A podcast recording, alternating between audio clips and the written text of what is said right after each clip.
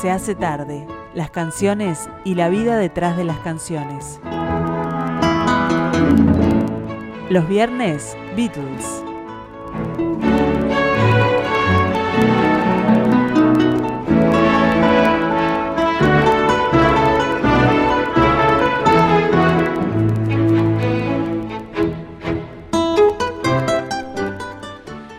Damos comienzo un nuevo programa de Se hace tarde aquí en Radio Mundo 1170 AM. Tenemos allí a Oscar Romero detrás del vidrio y acá charlando con ustedes y disponiéndome a disfrutar de estas dos horas del día en las que no envejecemos. ¿Quién les habla? Eduardo Rivero. Bueno, los viernes Beatles, ustedes ya lo saben, y vamos a empezar un primer bloque retomando lo que estábamos haciendo el viernes pasado, que es la recorrida por las cara B de los simples de los Beatles, donde encontramos joyas imperecederas tan imperecederas y tan joyas como las de las caras, las caras A, ¿verdad? Bueno, empezamos con el simple de Ticket to Ride en la cara A y en la cara B, Yes It Is. Les quiero contar algo. Yes It Is es una canción que, que no circuló mucho en Uruguay en tiempos de los Beatles y que la descubrimos muchos años después. Muchos años después. Una vez le pasaron un dato a, a mi amigo Jorge Galemire de que había en una rocola en el Rodelú de, del Parque Rodó que había una canción de los Beatles que nadie conocía. Y nos tomamos un 192, estoy hablando del año 69 por ahí. Nos fuimos en un día de invierno donde el Parque Rodó estaba desierto. Usamos toda la platita que teníamos en los bolsillos en escuchar esa canción que no era otra que Yes It Is, una vez, dos veces, tres veces, cuatro veces y en un momento cundió el pánico. dijimos, pará, pará, si seguimos así nos vamos a gastar la plata del ómnibus. Y nos gastamos la plata del ómnibus por Yes It Is y nos volvimos caminando desde el Parque Rodó hasta la Blanqueada. Este, un viaje respetable. Bueno, Yes It Is tiene una, un par de cosas distintivas. Es una balada cantada a tres voces, un poco al estilo de This Boy, aunque la canción es bastante diferente. Y hay un sonido electrónico que es... Bueno, ese sonido que escuchan ahí es un pedal de volumen que es como un acelerador de un ómnibus, una cosa así, pedal grandote, y uno larga una nota en la guitarra y va variando el volumen en el que la señal de esa nota se, se lanza al aire, digámoslo así. Eh, se editó el simple de Ticket to Ride y Yes It Is el 9 de abril de 1965 y la canción había sido grabada el 16 de febrero del 65. Beatles de pie oyentes y es itis. If you were red tonight, remember what I said tonight. For red is the color that my baby wore, and what's more is true. Yes, it is. Scarlet were the clothes she wore. Everybody knows, I'm sure. I would remember all the things we planned. Understand it's true. Yes, it is, it's true. Yes, it is. I could be happy with you by my side if I could forget her. But it's my pride. Yes, it is. Yes, it is. Oh, yes, it is. Yeah. Please don't wear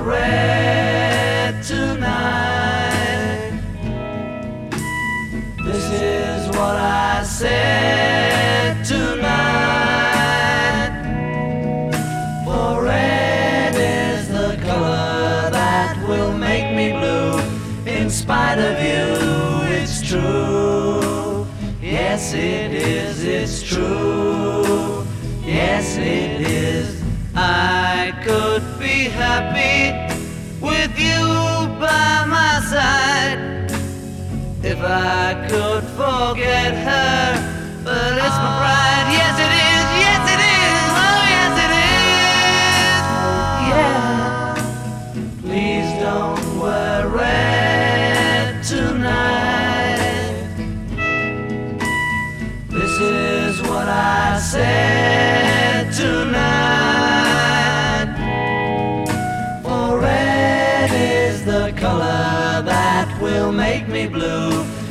You, it's true. Yes, it is, it's true. Yes, it is, it's true. Vieron esas notas finales, era justamente el pedal de volumen. Bueno, ahora viene un elemento que sirve para desmentir la vieja y querida leyenda, o vieja y no tan querida leyenda, de que McCartney era el baladista y Lennon el rockero, porque acá tenemos a un McCartney rockero a mil, que es una cosa impresionante. Esto forma parte del disco simple con Help en la cara A, y este tema que se llama I'm Down, y que muchos conocemos, por supuesto, en la cara B. Bueno, I'm Down se grabó el 14 de junio de 1965, y a pesar de ser un rock impresionante, conviene decirse que se grabó el mismo día que la balada de las baladas, porque ese 14 de junio también se grabó Yesterday. Y esto demuestra la versatilidad de, Paul McCartney cantando, que fue capaz de cantar una balada tiernísima como Yesterday y un rock, digámoslo así, podrido como, como I'm Down. Se editó este disco simple el 23 de julio de 1965. Paul McCartney dejando las amígdalas por el camino con I'm Down. You tell lies I can see. You can't cry laughing at me.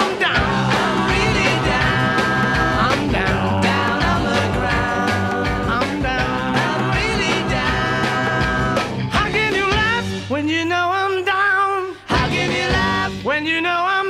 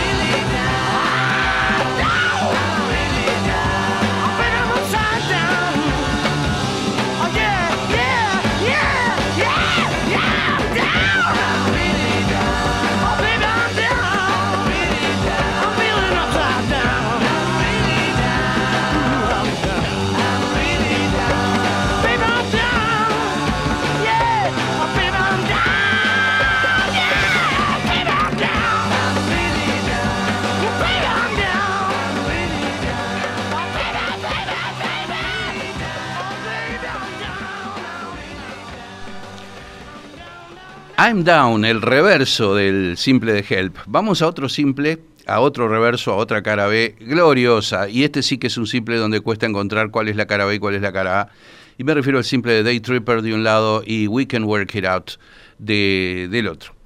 Yo opté por, por designar a We Can Work It Out como cara B porque Day Tripper en su momento, por lo menos, ahora son dos venerables all hits, pero en su momento fue más difundido Day Tripper. Incluso acá en Uruguay tuvimos un programa de radio que se llamaba Beatlemanía en Radio Sarandí, que lo conducía el siempre recordado Elías Turubici, que tenía como cortina el riff de guitarra inicial con, con, con, con, con, con, de Day Tripper, ¿no? Entonces fue más difundido. ¿Qué decir de We Can Work It Out? ¿Qué decir de We Can Work It Out? Hace poco leí el libro de Peter Asher, el integrante del dúo Peter and Gordon. Yo les he contado que tuve el placer de que Peter Asher me, me respondiera un email, cosa que casi me caigo de espalda. Y, este, y en su libro, que está editado en este año 2021, Peter Asher cuenta que McCartney vivía en su casa de Wimpole Street en Londres, en el cuarto de al lado del suyo, y que un día McCartney lo llamó y le dijo, a ver qué te parece esta, y estaba justamente escribiendo We Can Work It Out. Una canción que tiene una peculiaridad, que en aquel momento era muy extraña, que era un cambio de ritmo, un cambio de compás. En general, le- la música de rock está escrita, digámoslo así, en un compás regular de 4x4, que no es muy diferente al jazz y demás. Pero en el medio de We Can Work It Out hay un pase a, vals, que es un, pase a un tiempo en 3, 3x4, 6x8, como ustedes quieran. Entonces, ese cambio de, compás en el medio era una cosa venida de otro planeta. Y en ese momento, cuando viene el valsecito, está la sumatoria de las voces de Lennon y McCartney que no tiene, no tiene parangón. We Can Work It Out se grabó los días 20 y 29 de octubre del 65 y el simple con Day Tripper se editó el 3 de diciembre del 65. Aquí está esta maravilla, We Can Work It Out.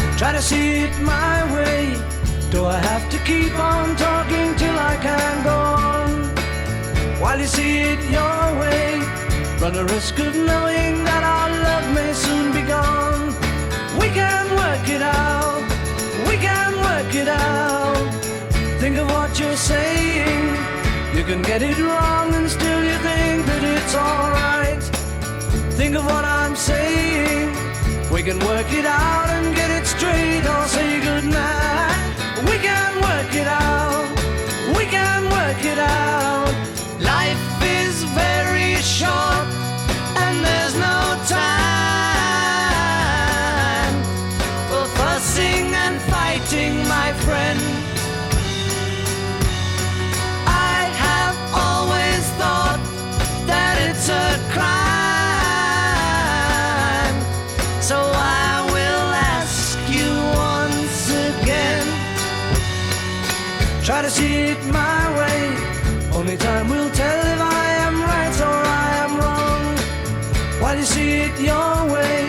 There's a chance that we might fall apart before too long. We can work it out. We can work it out. Life is very short and there's no time for fussing and fighting, my friend. I have always thought that it's a crime.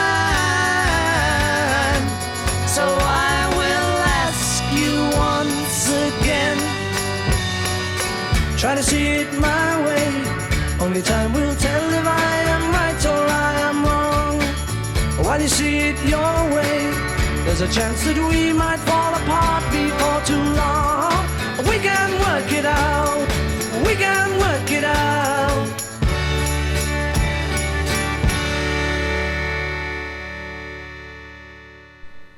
Bueno, el siguiente simple sí que también tiene lo suyo, aunque es más clara la frontera entre una cara A y una cara B. Me refiero al simple con Paperback Writer, escritor de libros baratos, así fue traducido. A veces las traducciones eran ajustadas y a veces eran un disparate total.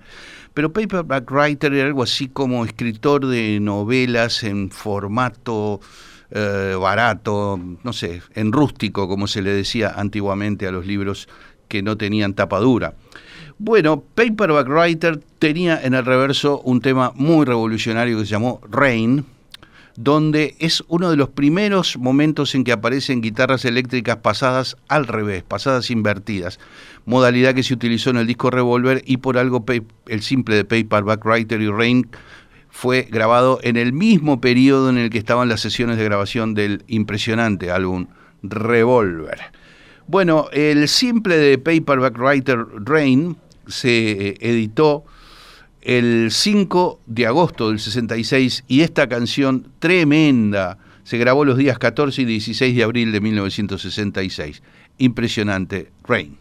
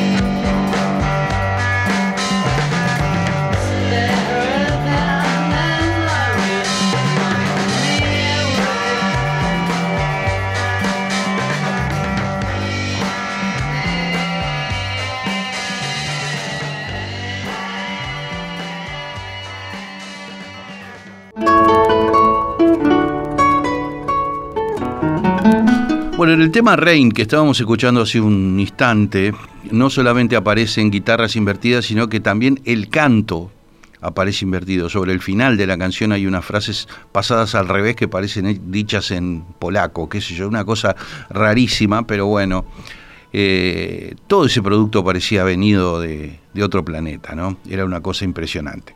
Vamos al simple que se hizo con dos temas del disco Revolver, el simple Yellow Submarine de un lado, Eleanor Rigby del otro. Sin duda, Yellow Submarine tuvo en ese momento, por lo menos, mucho más popularidad que Eleanor Rigby, pero sin duda Eleanor Rigby es música por lo alto, es una cosa tan impresionante, una, una balada de Paul McCartney con una letra eh, descriptiva y triste, dramática, que también llamaba la atención en una era en la que las canciones de tres minutos eran el pretexto que tenían los pibes para agarrarse de la mano, bailar mejilla a mejilla y eso. Y Eleanor Rigby planteaba otras cosas. La letra dice, Eleanor Rigby picks up the rice in a church where a wedding has been. Eleanor Rigby levanta el arroz en una iglesia una vez que la boda terminó. Bueno, así arranca la letra de Eleanor Rigby. Pero además hay un arreglo de un doble cuarteto de cuerdas hecho por George Martin, que es algo maravilloso. Así que bueno, el simple de Yellow Submarine y Eleanor Rigby se editó el 5 de agosto del 66, pero Eleanor Rigby, la canción, se grabó los días 28 y 29 de abril y 6 de junio de 1966.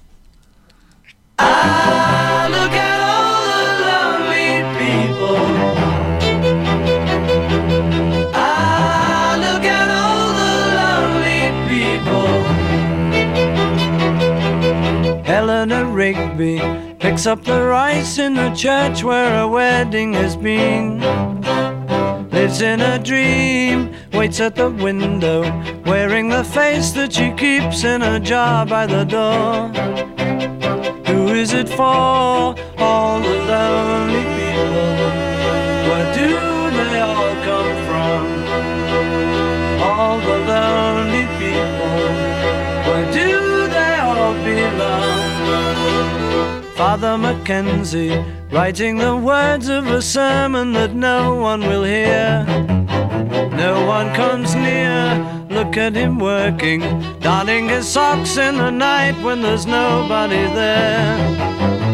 What does he care? All the lonely people, where do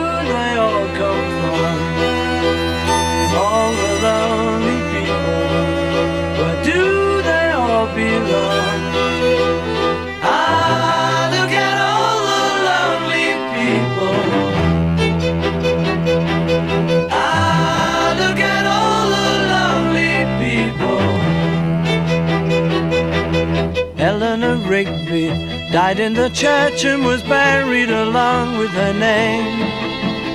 Nobody came, Father Mackenzie, wiping the dirt from his hands as he walks from the grave. No one was saved,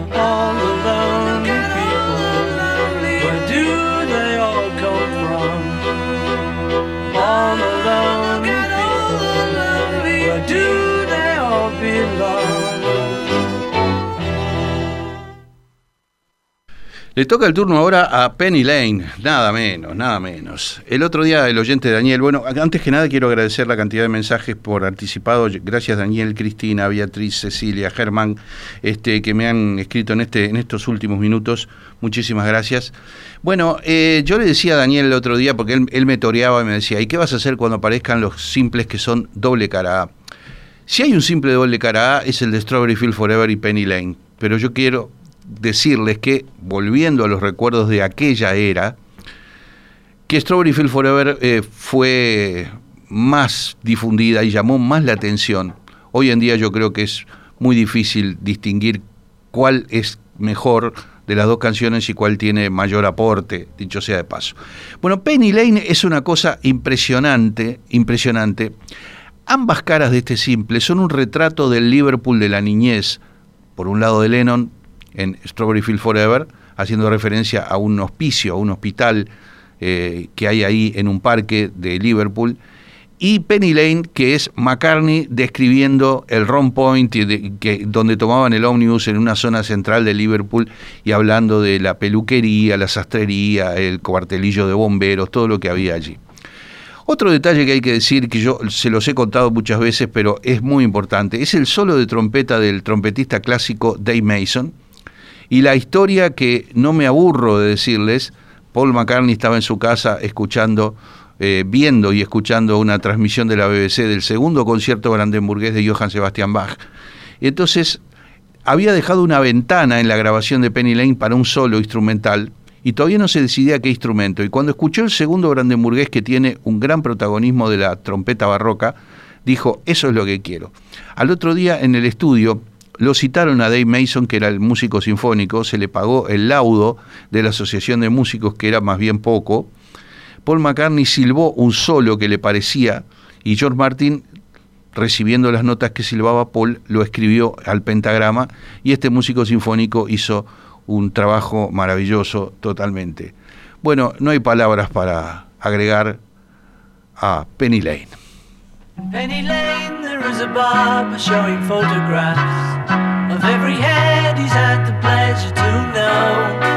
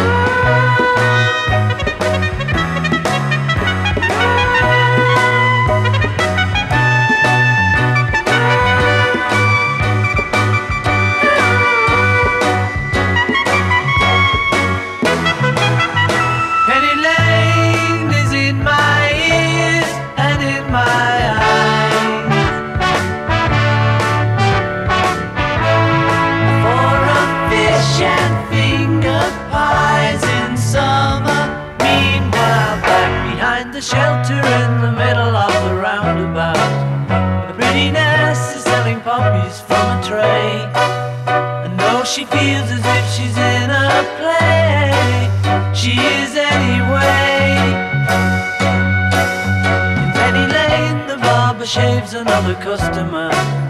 We see the banker sitting waiting for a trim. And then the fireman rushes in from the pouring rain. Very strange. Penny Lane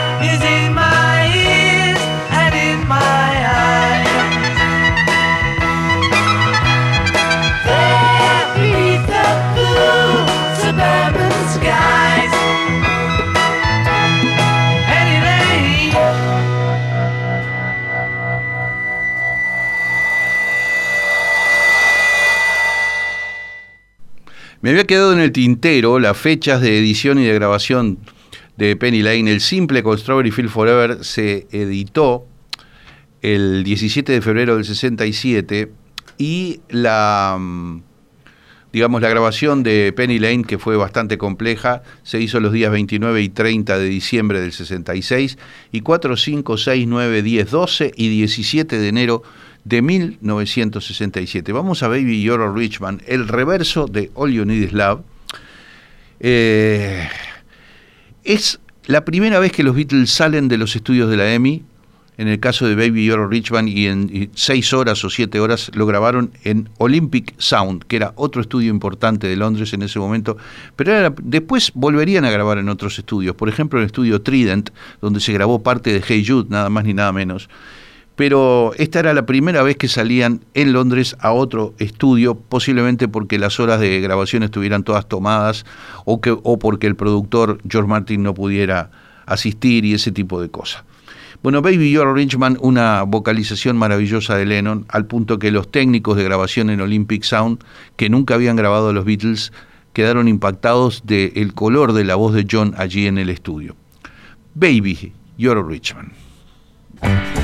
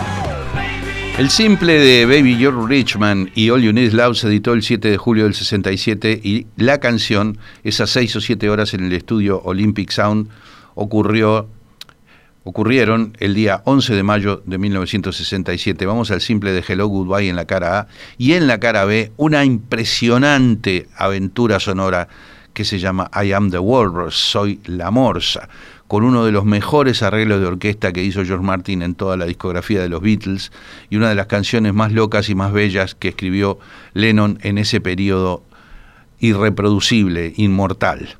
Bueno, eh, el 24 de noviembre del 67 se editó el simple de Hello Goodbye, I'm the Walrus. Y I'm the Walrus tuvo un periodo de, de grabación bastante grande porque también fue muy compleja. Se grabó los días 5, 6, 27 y 28 de septiembre de 1967. Bueno, de pie oyentes, los Beatles. Soy la Morsa.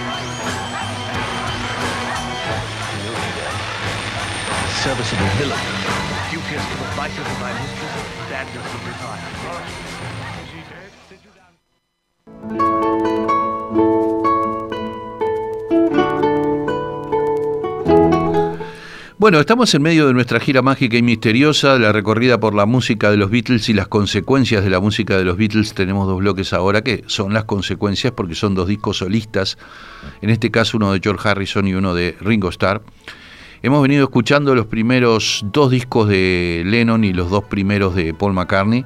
Y vamos a seguir en orden, así escuchando discos de, Lennon y McCartney, pero hoy hacemos una, una pausa para ir al que para muchos es el mejor disco de George Harrison, este, hay quien dice que es el All Things Must Pass, el álbum triple que sacó George cuando se disolvieron los Beatles, y hay otros que dicen que este es un disco más redondito, y me refiero al Cloud 9 Nube 9, es el álbum de estudio número 11 en la carrera de George Harrison, salió a la venta en noviembre de 1987.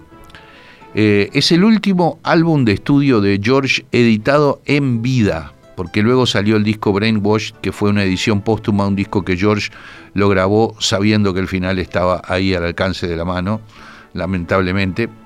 Pero el último álbum en vida de George fue este Cloud9, que fue un resonante éxito, una producción de Jeff Lynne, un sonido que tiene mucho que ver con el de Electric Light Orchestra y con el de Traveling Wilburys, que son sonidos característicos del productor eh, Jeff Lynne. Grandes músicos invitados en el disco Cloud9. Jim Kellner, baterista, que ha tocado con todo el mundo. Hasta con el argentino León Gieco tocó Jim Kellner. Eh, Ringo Starr, Eric Clapton, Elton John, todos esos nombres participaron de este álbum Cloud9 entonces de, de George Harrison. Bueno, vamos a, vamos a uno de los temas más lindos de este disco. George Harrison, This is Love.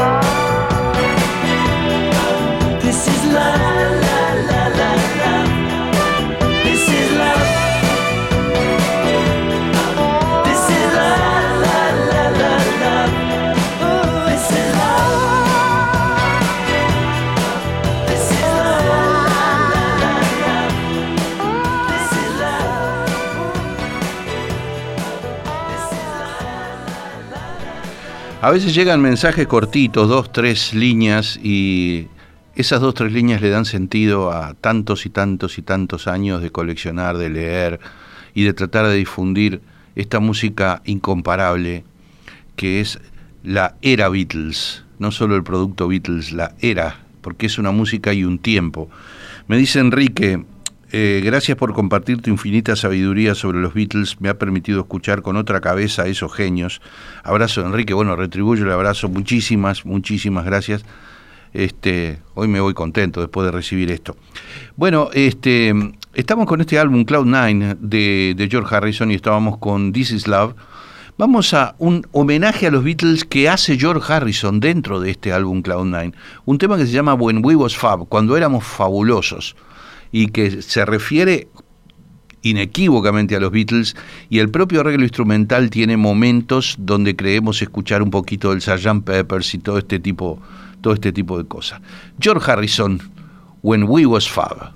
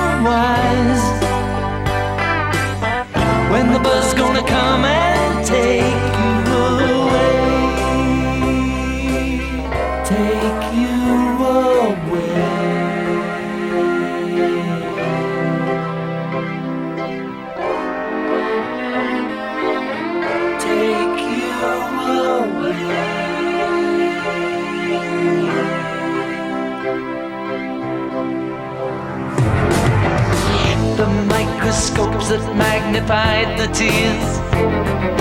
Started once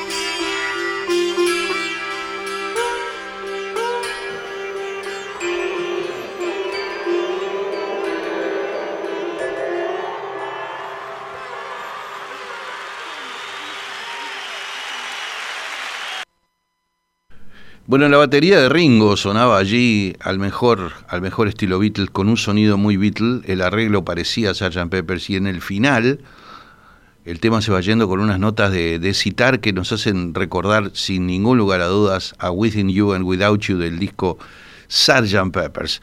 Bueno, seguimos y ahora viene una de mis preferidas de este disco número 11 en la carrera solista de George Harrison, el álbum Cloud Nine de noviembre de 1987. Esto se llama la radio del demonio, Devils Radio.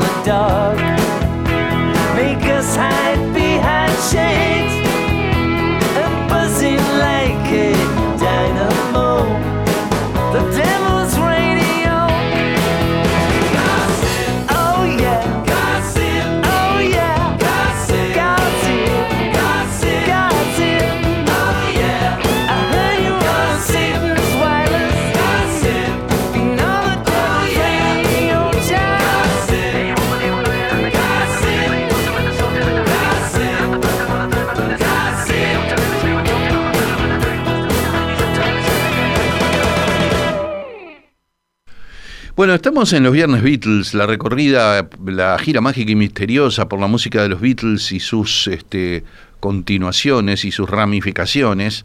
Este, hoy es ese, es ese día en el que no hay preguntas, ni hay te cuento, ni demás, pero que igual siguen llegando mensajes, cosa que me llena de satisfacción, por el 091 525252.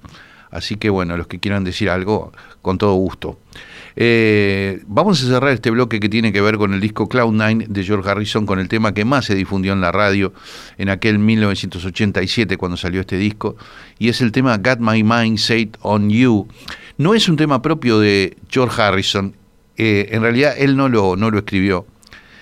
Cuentan, estaba, estoy leyendo ahora, releyendo mejor dicho, el primer tomo de los tres que van a salir algún día, porque el único que se ha editado hasta ahora es el primero, del, disco de, del disco, del libro, del libro en tres tomos de Mark Lewisham, el principal especialista de los Beatles en el mundo.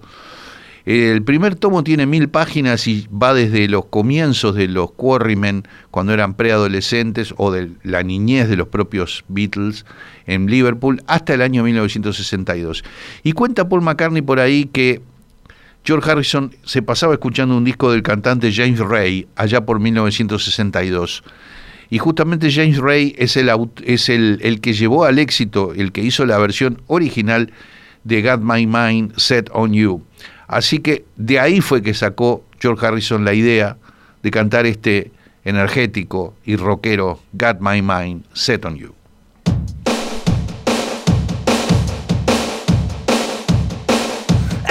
My mind set on you.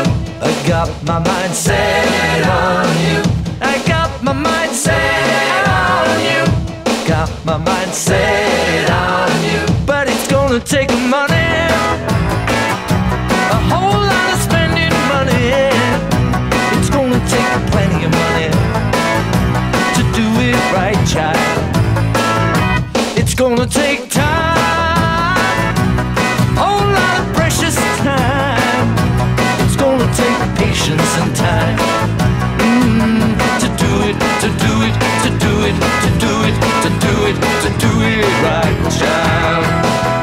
I got my mind set on you. I got my mind set on you. I got my mind set on you. I got my mind set on you. This time I know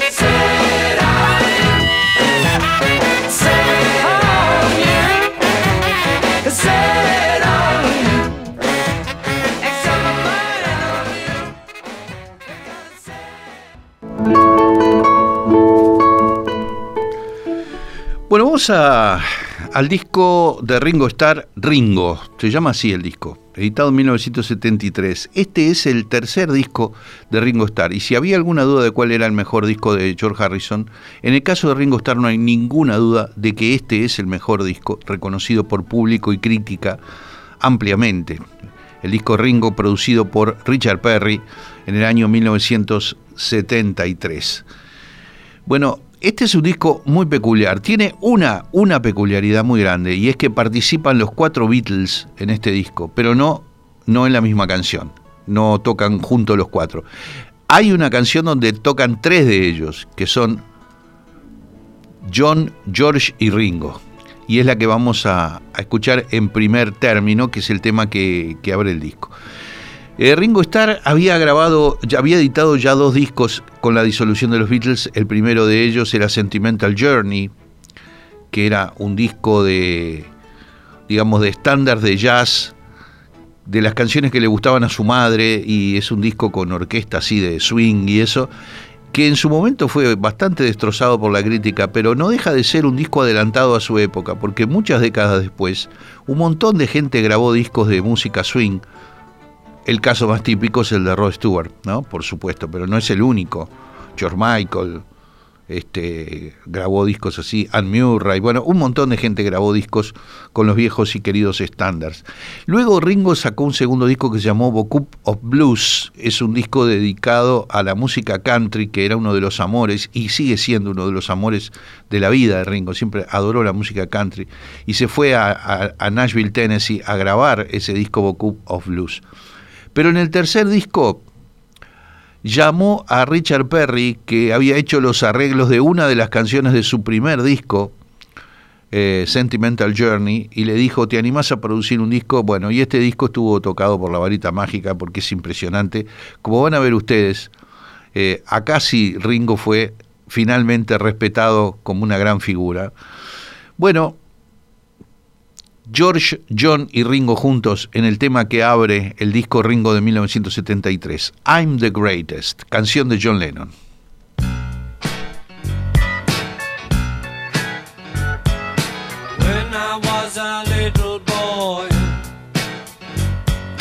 Way back Liverpool, my mama told me I was great.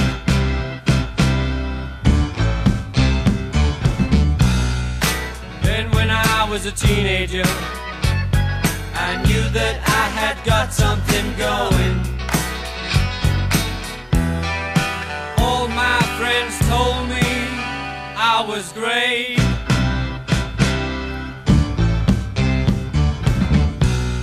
And now I'm a man. A woman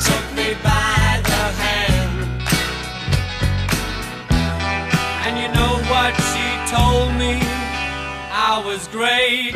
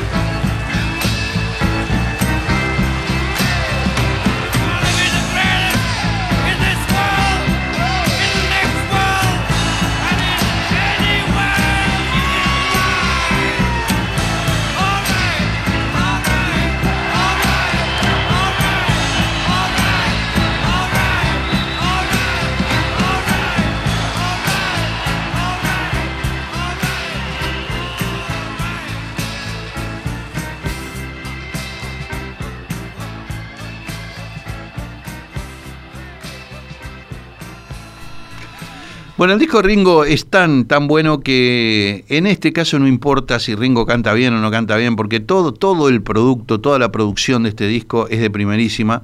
Los invitados y el hecho innegablemente trascendente de que los cuatro Beatles participan en ese disco, algo que pasó por única vez, no volvería a pasar que estuvieran los cuatro en un mismo disco, aunque no en la misma canción. En esta que escuchábamos recién, tres de ellos tocaron juntos, también Bill- Billy Preston. Y en unos minutos vamos a escuchar la canción en la que participó, participaron Paul y Linda McCartney también. Bueno, tal vez queriendo emular al dúo de autores Lennon y McCartney, eh, Ringo compuso junto con George Harrison este tema que fue un número uno y es uno de los más recordados temas de la carrera de Ringo y se llama Fotografía.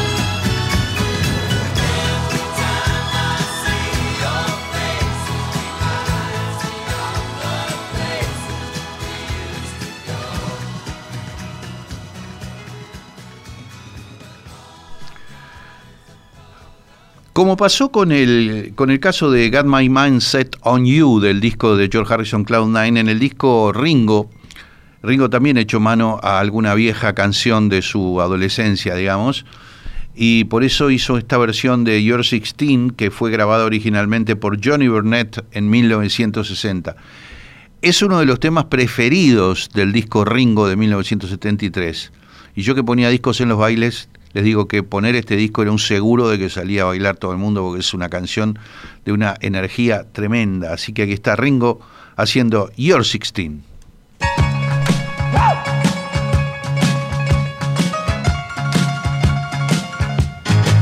You come on like a dream, peaches and cream, lips like strawberry wine.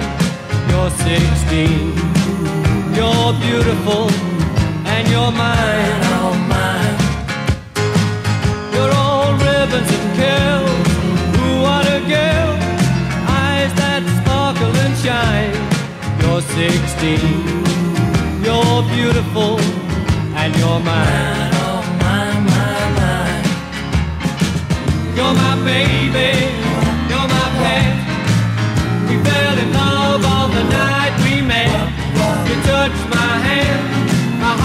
heart went.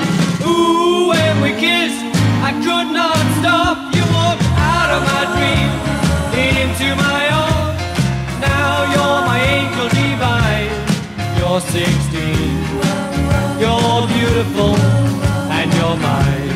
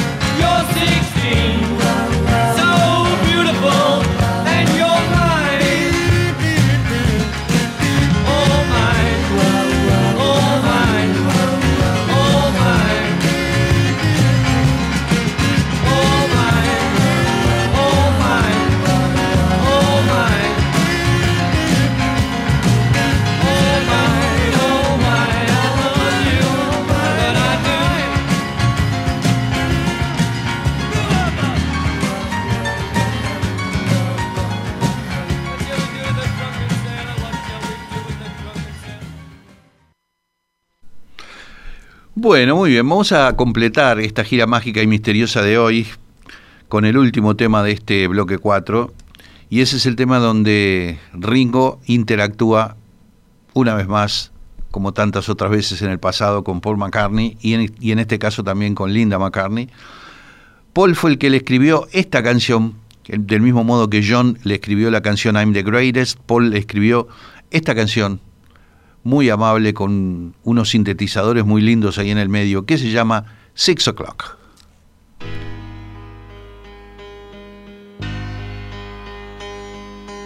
Six o'clock in the morning, you've just gone to sleep.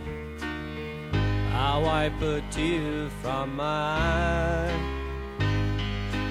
It can't be the kind of company I keep that keeps me asking. You keep me asking. You keep me wondering why.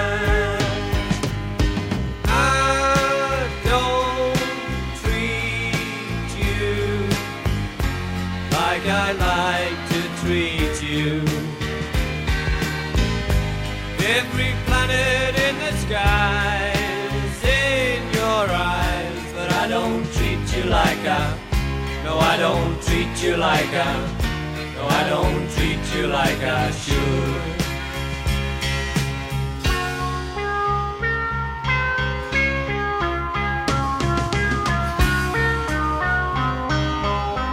He could be the comfort going to my head that makes me wanna dream of you. But while you're sleeping softly in your bed, I wanna tell you, I'd like to tell you, I'd love to tell you too. I don't treat you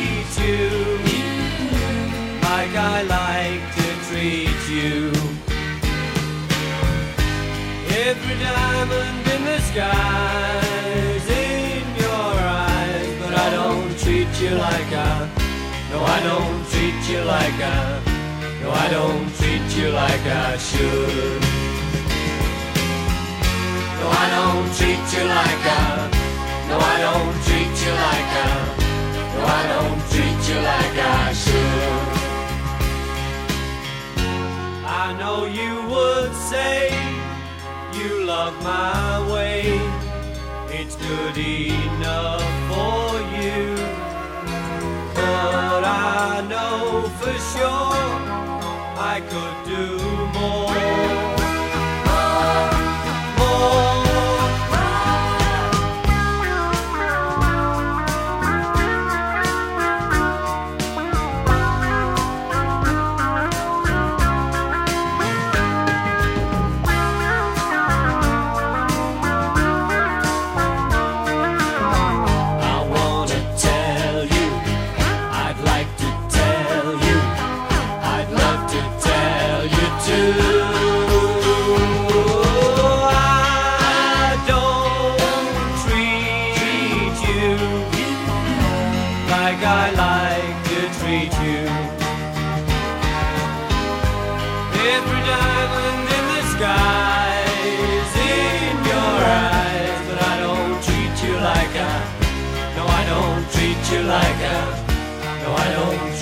like I should. But I don't treat you like I. No, I don't treat you like I. No, I don't treat you like I could. But I don't treat you like I. No, I don't treat you like I. No, I don't treat you like I should. But I don't treat you like I. No, I don't treat you like I. I don't treat you like I could.